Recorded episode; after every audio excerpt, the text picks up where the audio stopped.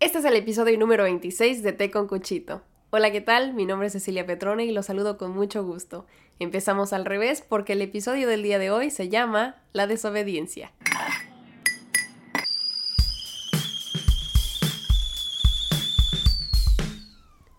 Uno tiene que rebelarse para liberarse. La autonomía y la independencia vienen muy ligados a la desobediencia. Las mujeres obedientes no fueron las que nos otorgaron el derecho a votar o la igualdad de paga. Y la idea de obediencia aunada muchas veces a la idea de respeto o feminidad, tolerancia, buenas costumbres, es lo que otorgó el poder del hombre sobre la mujer. Por esta razón y por muchas otras he decidido hablar sobre la desobediencia el día de hoy. Estaba yo viendo un em, documental hace... ¿qué será? Hace como una semana, o sea, lo empecé hace una semana, pero ya estoy por terminarlo porque está de verdad muy bueno.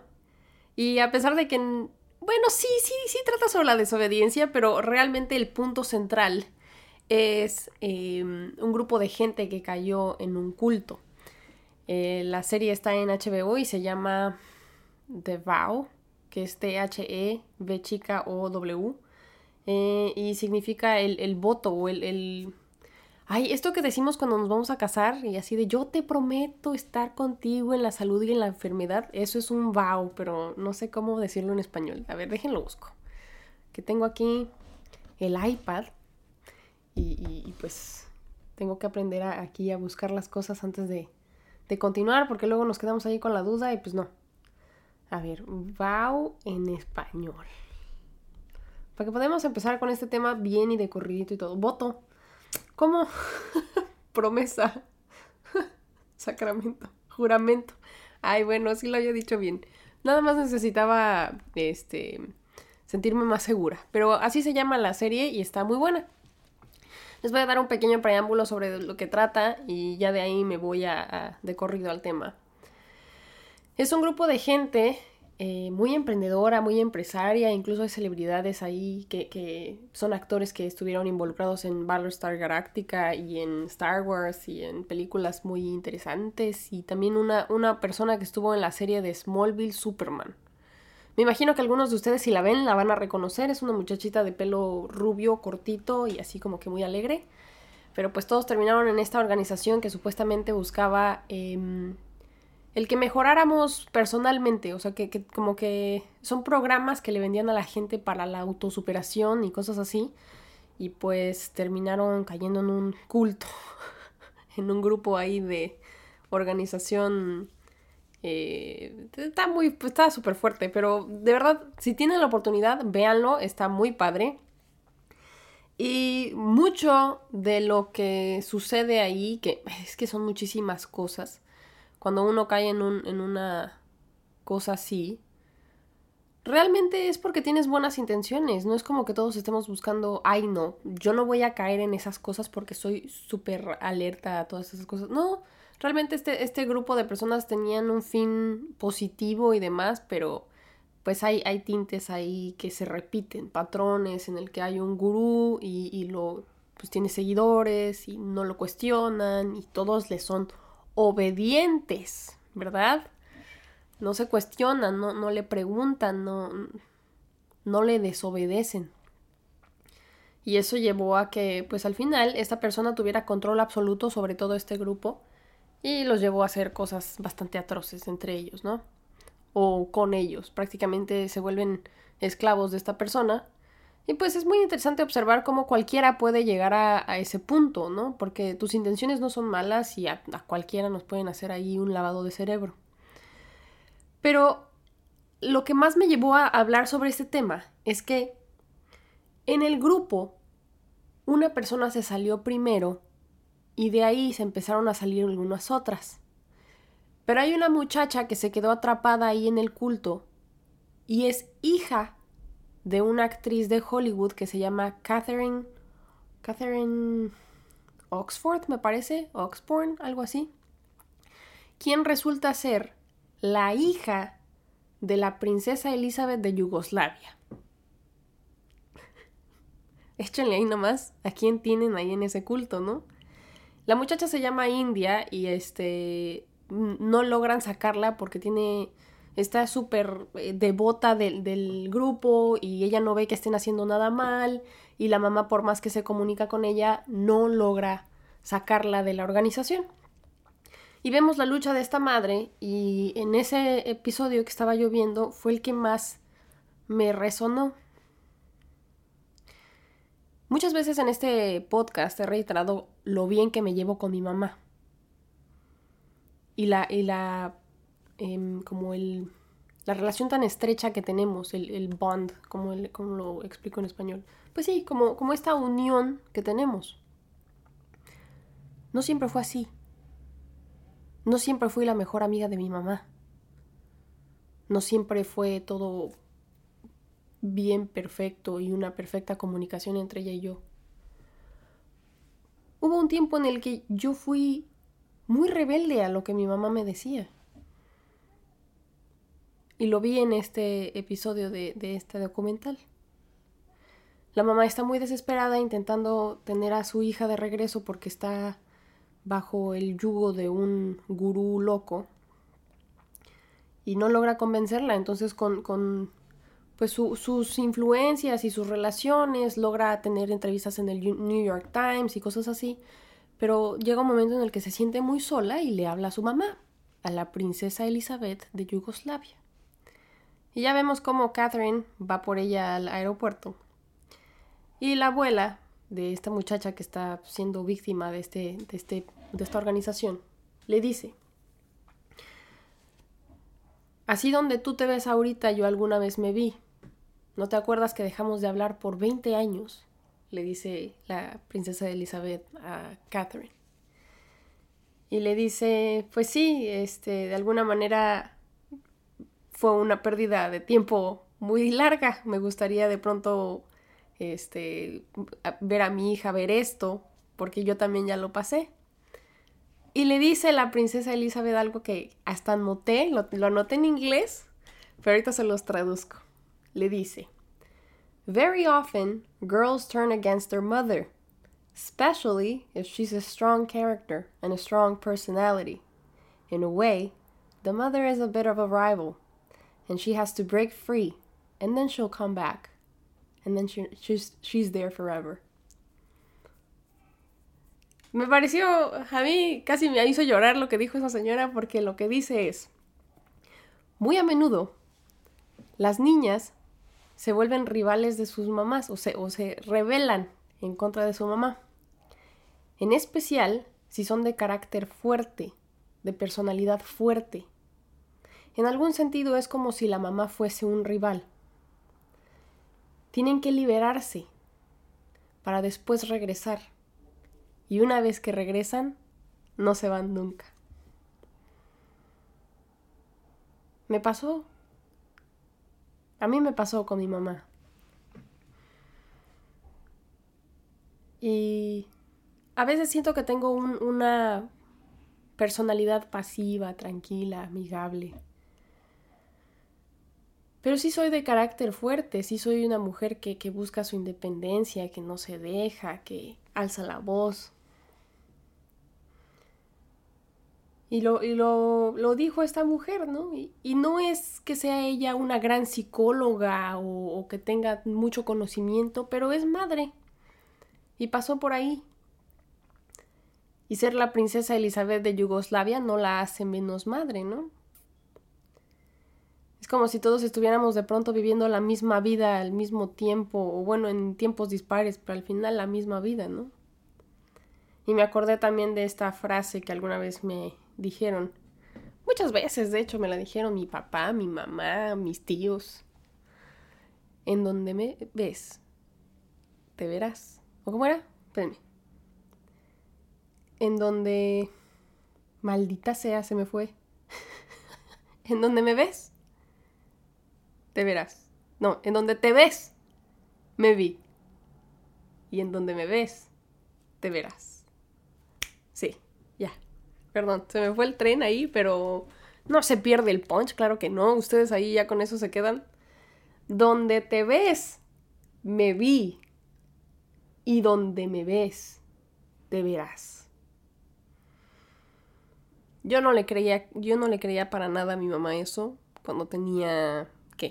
8, 9, 10, 13, 15. Pero hoy lo creo y me rindo ante eso. lo acepto y lo abrazo. Y no le tengo miedo a la realidad de que soy mi mamá. Obviamente con algunas diferencias, ¿no? Porque yo tengo también la combinación ahí de lo que es mi papá. Pero si nos, como que si nos em, echamos para atrás y quisiéramos controlar esa idea de no, no puedo convertirme en mi madre, más vas a caer en de todas formas repetir patrones. Yo creo que la mejor forma de hacerlo es simplemente aceptarlo, observarlo y quizás darnos cuenta en las cosas que pues no nos funcionan mucho y cambiarlas un poco, pero hay otras que simplemente van a llegar y van a ser exactamente iguales. Totalmente iguales. Me acuerdo mucho de una este, obra de teatro, no sé qué era. Sí, es una obra de teatro griega que se llama Edipo Rey. Edipo, no sé, a los que no hayan escuchado sobre la obra, Edipo este, es el que regularmente es el síndrome ese que dicen de que las, los hijos están, buscan a una mujer que se, le, que se le asemeje a su mamá. Edípico. Esto es porque en la obra de teatro, Edipo Rey, lo que sucede es que en la trama, cuando Edipo es un bebé, sus papás van con unas brujas videntes y las brujas videntes les dicen, su hijo va a matar al padre y va a tener eh, y se va a casar con su madre y tener hijos. Ese es el destino que veo para ustedes. Y el papá se puso así como de ¿qué? Quien en ese momento era el rey y mandó eh, desterrar a su hijo. O sea, aventó al hijo al bosque o no sé dónde lo fue a aventar. Y este niño crece, se vuelve un gran conquistador y regresa al pueblo de donde es, que es el pueblo de Tebas, si me acuerdo bien mata a su padre y se casa con su madre. Y en el pueblo de Tebas empieza a haber una peste en la que todo el mundo se está muriendo y Edipo le, le dice a los dioses, por favor, dime qué está sucediendo al pueblo de Tebas y una vez que sepa, este, pues lo voy a arreglar, porque si no lo arreglo me mato, ¿no? Y pues ya las brujas, creo que son las brujas las que llegan y le dicen, no, pues es que se, cumplió el, destino, o sea, lograste tu cometido. Estás casado con tu madre y a quien mataste, que fue al rey que destronaste, es tu papá. Y Yocasta, que es la mamá de Edipo, se cuelga y se mata con su trenza. Qué historia, ¿verdad? Y Edipo se saca los ojos. Es una verdadera tragedia, ¿verdad? Es una tragedia griega. Pero esa historia pues queda, o sea, hizo eco en la eternidad y seguimos aprendiendo de esa cosa, ¿no? Y a mí con lo que más me quedo, o con Edipo Rey, es que muchas veces vamos a saber cuál es nuestro destino porque lo vamos a ver reflejado en nuestros papás. Y el muchas veces querer huir de ello simplemente nos va a regresar a hacer exactamente lo mismo de todas formas. Creo que lo mejor es ser valiente, verlo, enfrentarlo, aceptarlo, asumirlo, y algunas cosas hemos de poder cambiarlas, pero algunas simplemente vamos a tener que hacer las paces con ellas. Ahí sí, habrá que ser obedientes con ese tipo de cosas.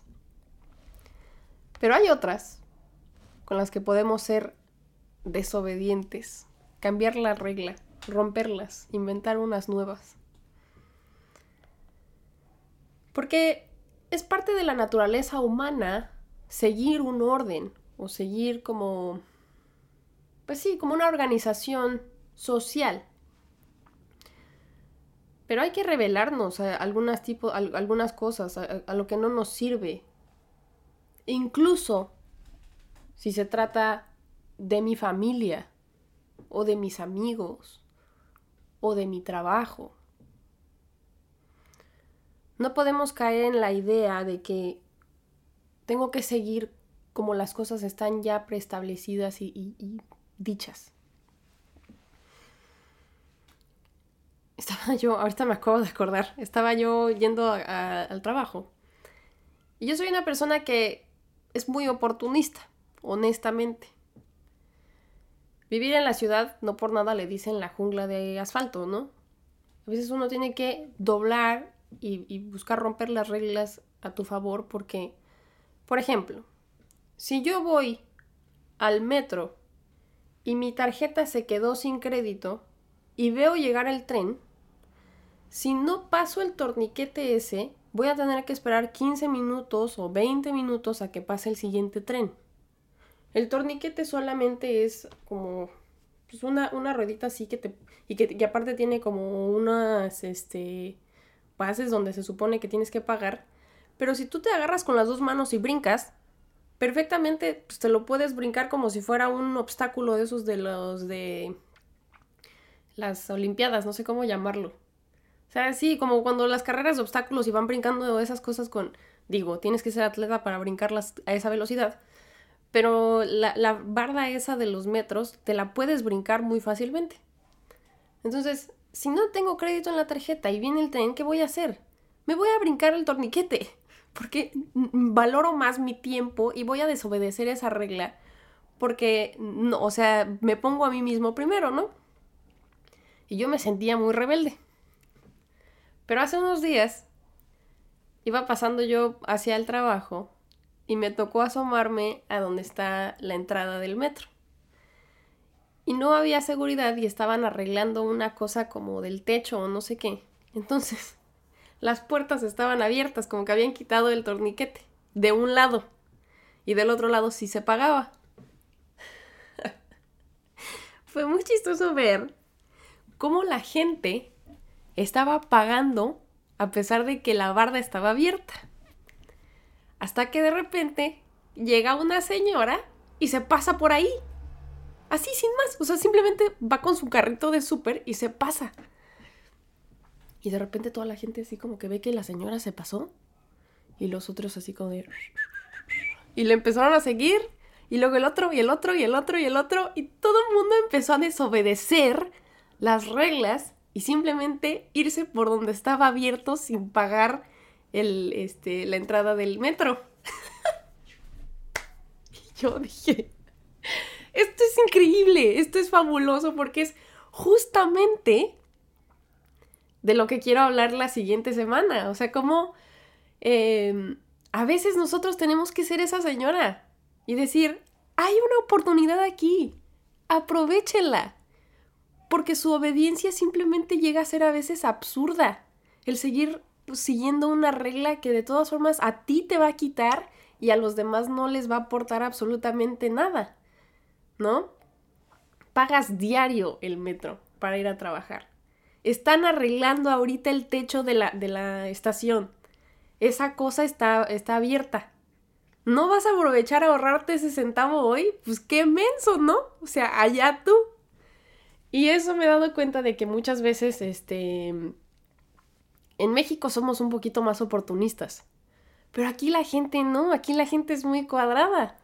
Entonces se me hizo así como muy chistoso como de pronto, si tú eres esa persona atrevida que ve la oportunidad y en que no vas a afectar a los demás, porque eso también es muy interesante, o sea, la, la desobediencia creo que radica en el que vayas a doblar las reglas porque a ti te favorece y favorece a los demás, pero no afectas a alguien. ¿Me explico? O sea, no, no, no te vas a poner a, hacer ahí un, este, armar un escándalo o algo en el que pues la gente se vaya a ver afectada después. O sea, no sé cómo explicarlo. Pero hay ciertas cosas en las que hay que aprovechar, hay que, hay que no tenerle miedo, tanto miedo a la autoridad, porque pues al final en grupo somos mucho más poderosos, ¿no? Y este, me acordé de un libro que mi mamá estaba leyendo que se llama Sobre la desobediencia, justamente. Y les voy a leer algunos párrafos que, que encontré, porque la verdad es que lo empecé a leer hace poco, pero no lo he leído por completo. Entonces, este, son así como nada más ideas en general. Pero, a ver, dejen ver si las encuentro. Ok. Hay una razón por la que es difícil atreverse a desobedecer. a decir no a la autoridad. Durante la mayor parte de la historia humana, la obediencia se identificó con la virtud y la desobediencia con el pecado. Como Adán y Eva, por ejemplo. O sea, todos, todos somos humanos que, están en la miseria y que tenemos que portarnos bien para ir al cielo y si no, vamos al infierno. Por Adán y Eva, porque Adán y Eva desobedecieron. Entonces eso es muy interesante. Pero bueno, la razón es simple. Hasta ahora, a lo largo de la mayor parte de la historia, una minoría ha gobernado a la mayoría. Este dominio fue necesario por el hecho de que las cosas buenas que existan, que existían solo, bastaban para unos pocos, y los más debían conformarse con las migajas. Si los pocos deseaban gozar de las cosas buenas y además de ello hacer que los muchos los sirvieran y trabajar para ellos, se requería una condición, que los muchos aprendieran a desobedecer. O sea, sí.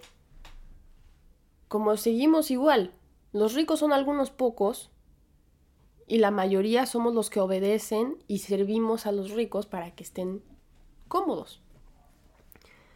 Eh, este método tiene muchas desventajas. Constituye una amenaza constante de que algún día los muchos lleguen a tener los medios para derrocar a los pocos por la fuerza. Como lo del torniquete que les decía yo. O sea, la gente simplemente está como con esta idea de, no, pues es que va a haber consecuencias si hago las cosas mal. Pero cuando una señora dice, pues está abierto, déjame paso por aquí. Y no le pasó nada a la señora, no vino el policía a multarla ni nada, pues se va el otro, y luego el otro, y luego en masa. Y si viene un policía, ¿qué va a hacer contra toda la masa yéndose así de ámonos como este caravana al tren? Pues ya nadie los va a detener. Y es, es justamente eso, ¿no? La obediencia que solo nace del miedo, de la fuerza, debe transformarse en otra que surja del corazón del hombre. El hombre debe desear e incluso necesitar obedecer, en lugar de solo temer a la desobediencia.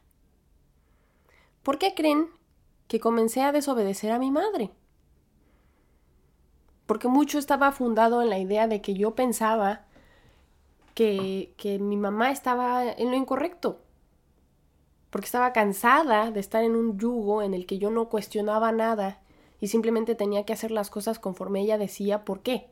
Porque si no, pues me quedo en la calle, me corren, este, etcétera, etcétera, ¿no? O sea, yo le tengo miedo a mi madre por las consecuencias que yo pueda tener si la desobedezco. Y una vez que te rebelas contra eso y te liberas y luego tú empiezas a pagar la renta y luego te empiezas a enojar porque alguien te tiró tus macetas y empiezas a tener este tipo de cosas en las que te das cuenta de que tu mamá todo este, todo este tiempo tuvo la razón y que su, em, sus reglas y las cosas eran para tu bien y no para su propio bien nada más y para tenerte ahí como esclavo, haces las paces con eso. Pero tienes que desobedecer primero para después obedecer justamente porque lo necesitas, porque te hace sentido, porque te hace bien seguir esa regla. Creo que parece así como muy complicado, pero no lo es. Realmente no lo es. Dice, con esto no quiero significar que toda desobediencia sea una virtud y toda obediencia sea un vicio. Tal punto de vista ignoraría la relación dialéctica que existe entre la obediencia y la desobediencia. Para prevenir una confusión entre términos debemos establecer una importante distinción.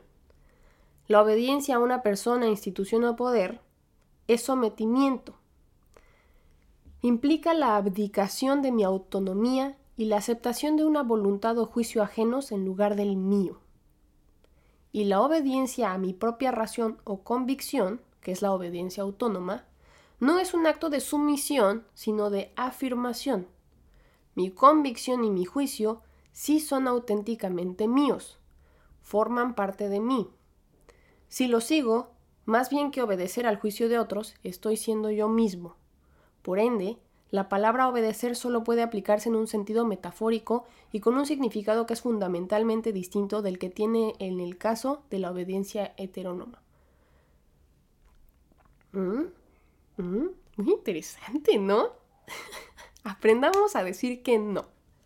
Y también seamos lo suficientemente, este, pues maduros, me podría decir, para después aceptar y decir, ok, me equivoqué y era así, ¿no? Pero ahora digo sí con el corazón y no simplemente porque, ay, pues porque me dijeron que lo tenía que hacer, pero ni siquiera sé por qué.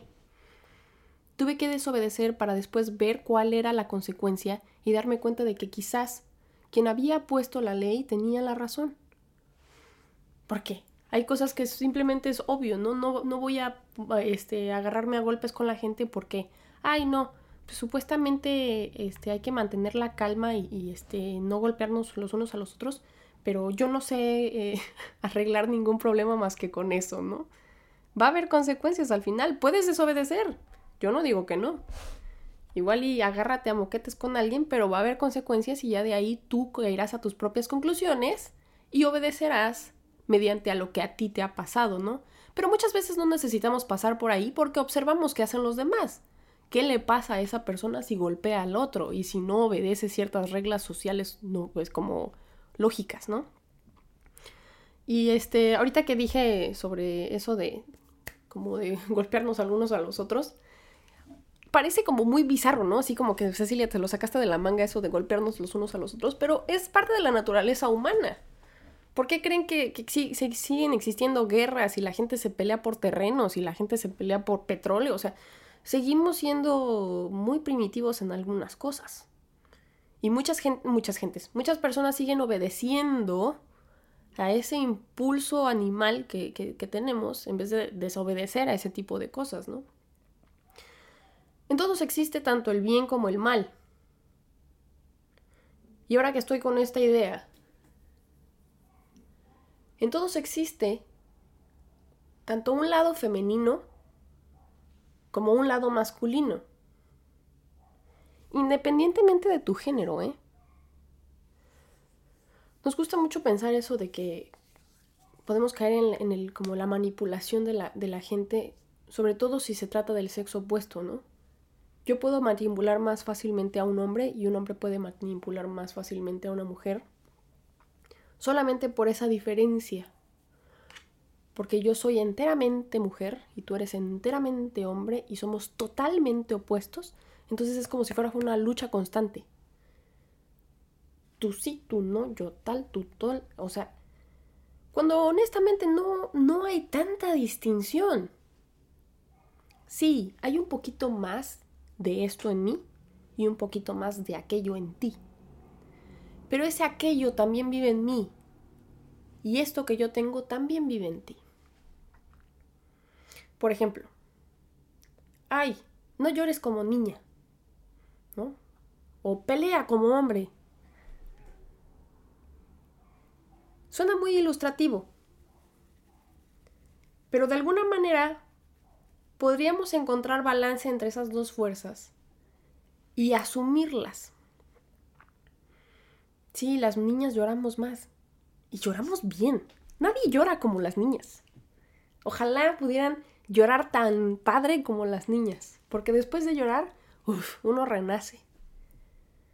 Si los hombres dejaran de obedecer a esa idea de que solo las mujeres lloran y lloraran como niñas, sabrían lo padre que es llorar porque aceptarían ese lado femenino, si les sirve verlo así. Y si nosotras como mujeres aceptáramos ese lado masculino, ese lado luchón, ese lado conquistador, pelearíamos como hombres y pelearíamos bien. Pelearíamos hasta la muerte. ¿Por qué no? Ay, qué miedo que me digan machorra, no. No, yo soy muy femenina, muy, muy recatada. No, a ver, pelee como hombre. Agarra ese lado masculino y pelea por lo que te toca, por lo que es tuyo, ¿no? Es, es como... Hay muchas restricciones porque la empatía, la vergüenza, la moral, la religión, el deber social o el arrepentimiento, ¿no? Ay, es que si lo hago, este, ¿qué va a decir la gente? Pero naturalmente hay cosas a las que vamos a ser obedientes y otras que, que, que simplemente no, pero hay que darnos cuenta qué es aquello que genera un orden social y promueve la paz. Pero qué otra simplemente se vuelve una limitante, una limitante emocional, una limitante eh, mental. Muchas veces obedecer a, reglas preestablecidas me limitan emocionalmente. No, no puedo llorar porque soy hombre y no puedo llorar como una niña. ¿Por qué? Si de todas formas ya tienes un lado femenino dentro de ti, que es tu mamá, que es la luna, que es la energía que simplemente está conectada dentro de ti porque eres un humano. Así como yo también tengo la fuerza masculina de mi padre y la fuerza masculina del sol. No puedo negar eso, ya está dentro de mí. Es el yin y el yang. No existe Val sin el bien, no existe una mujer sin el hombre, no existe el sol sin la luna. Tengo tendencia más a un lado que al otro, pero para poder encontrar mi balanza, tengo que hacer las paces con esa otra parte. Yo nunca dije, no, es que las mujeres son igual de emocionales que los hombres. No, sí lo acepto. Las mujeres somos más sensibles, más emocionales, más conscientes, más sumisas, si quieren decirlo así. Pero eso no quiere decir que no podamos ser la otra parte, o que esa otra parte no exista dentro de nosotras mismas. Así como con lo mismo con los hombres. Así que úsalo a tu favor. Y desobedece a aquellas cosas que no te hagan sentido. En un buen sentido. No se pongan acá muy rebeldes porque eso tampoco es bueno. y ya me voy con esto. Espero no haber dicho muchas cosas aquí y luego muchas cosas allá. Este. Tengo que ir a, hacer súper. Se me está yendo la luz. Eh, estaba yo muy emocionada con este tema, entonces quería yo decirlo rápido para que no se me fueran las ideas. Eh, ya es año nuevo casi, entonces tengo este como adrenalina rush, no sé qué me está pasando dentro del cuerpo. no sé si ustedes lo sienten, pero como que quiero cerrar lo mejor que pueda con este año, que la verdad es que ha sido un excelente año. De hecho, me quiero tomar el tiempo para agradecer, porque 2022 fue un año muy interesante. Fue un año de descubrir muchas cosas, tanto a nivel personal como a nivel social. Y pues este año fue que empecé con este proyecto y me veo muy contenta continuándolo el siguiente. Tomo también este tiempo para, eh, no sé, este, desearles un, excelente fin de año y que se propongan muchas cosas y que ojalá y que logren cumplirlas el siguiente año. Yo sé que yo hice un episodio sobre la Navidad y lo poco que creía en esas cosas, pero siempre me ha sido muy emotivo el año nuevo. Siempre he sido una persona muy cíclica o muy de ideologías eh, energéticas. Yo sí creo en un cuerpo más allá del físico, que es un cuerpo energético y que vibra junto con todos. Y, siento que estas, estas fechas son de las más importantes porque pareciera que todos vibramos mucho al mismo tiempo y en todo el mundo. Todos cerramos para empezar algo nuevo. Todos agradecemos lo que ya fue y lo que venga. Así que les mando un abrazo muy fuerte y espero que este episodio les sirva de algo y que así como siempre, les reitere cosas y los haga pensar. Los quiero mucho hoy y siempre y nos vemos el próximo año. bye bye. Chao, chao.